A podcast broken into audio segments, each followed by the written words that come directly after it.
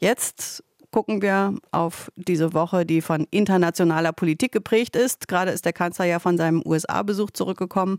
Dort blockieren die Republikaner die Freigabe der amerikanischen Gelder für die Ukraine, während die EU ja Anfang Februar ein weiteres Hilfspaket auf den Weg gebracht hat. Und Ende der Woche beginnt die Münchner Sicherheitskonferenz. Vorher treffen sich die NATO-Verteidigungsminister. Könnte auch die jüngste Äußerung von Donald Trump eine Rolle spielen, dem Anwärter für die republikanische Präsidentschaftskandidatur. Der hat viele verstört mit der Aussage, dass er einem angegriffenen NATO-Land keinen Schutz gewähren würde, wenn dieses Land nicht den vollen Beitrag zum Verteidigungsbündnis gezahlt habe.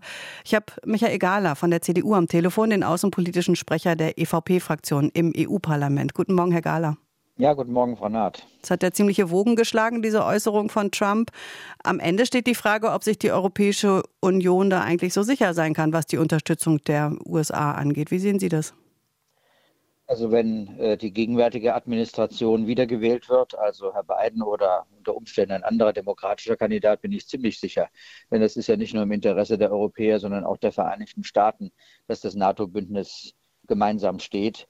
Und äh, deswegen sind diese Äußerungen von Trump so unverantwortlich. Sie zeigen, äh, dass wir uns so oder so äh, vorbereiten müssen, natürlich, dass wir einen stärkeren Beitrag leisten müssen, nicht nur aufgrund des aktuellen russischen Angriffskrieges, sondern ganz generell, dass wir unsere Sicherheit ein Stück weit, ein deutliches Stück weit mehr in unsere eigene Hand nehmen müssen.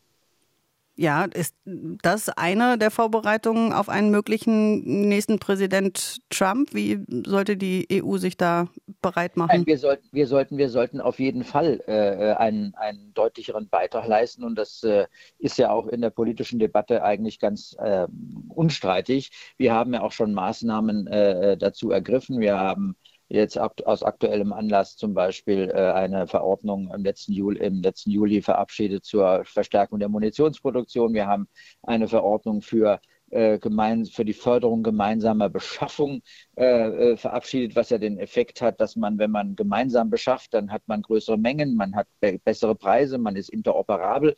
Das sind Maßnahmen, die wir ergreifen, aber das reicht natürlich insgesamt noch nicht. Wir müssen nicht nur die zwei, das 2-Prozent-Ziel erreichen und auch äh, speziell Deutschland, nicht nur dadurch künstlich, dass man jetzt das Sondervermögen dazu rechnet, sondern das müssen wir dauerhaft erreichen.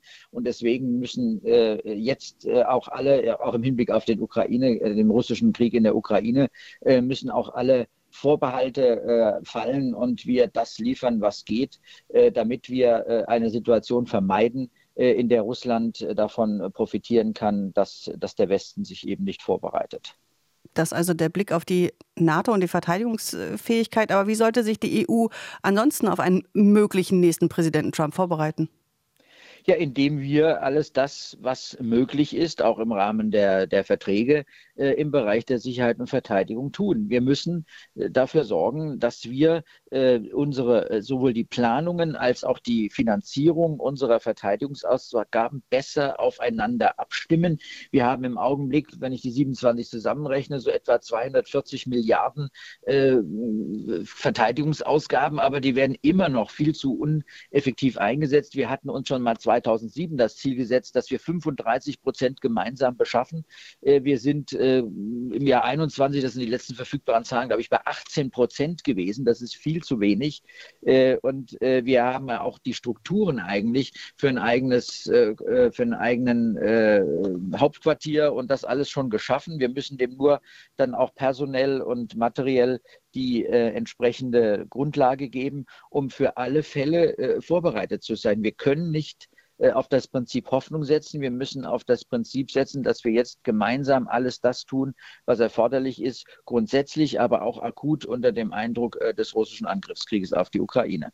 Und was die Unterstützung der Ukraine angeht, da stecken die Hilfen äh, der USA ja in der Sackgasse gerade. Deutschland gehört schon zu den großen Geberländern, was Waffenlieferungen angeht. Platz zwei hinter den USA, mehr als 30 Milliarden Euro, wie Kanzler Scholz, Scholz gerade gesagt hat. Die Union hier in Deutschland fordert da ja immer noch mehr. Ist das vielleicht auch eine Forderung, die Sie an die ja, europäischen Nachbarn richten müssen? Sowieso an die, unsere Nachbarn auch, äh, weil Frankreich, äh, Spanien, Italien deutlich weniger leisten.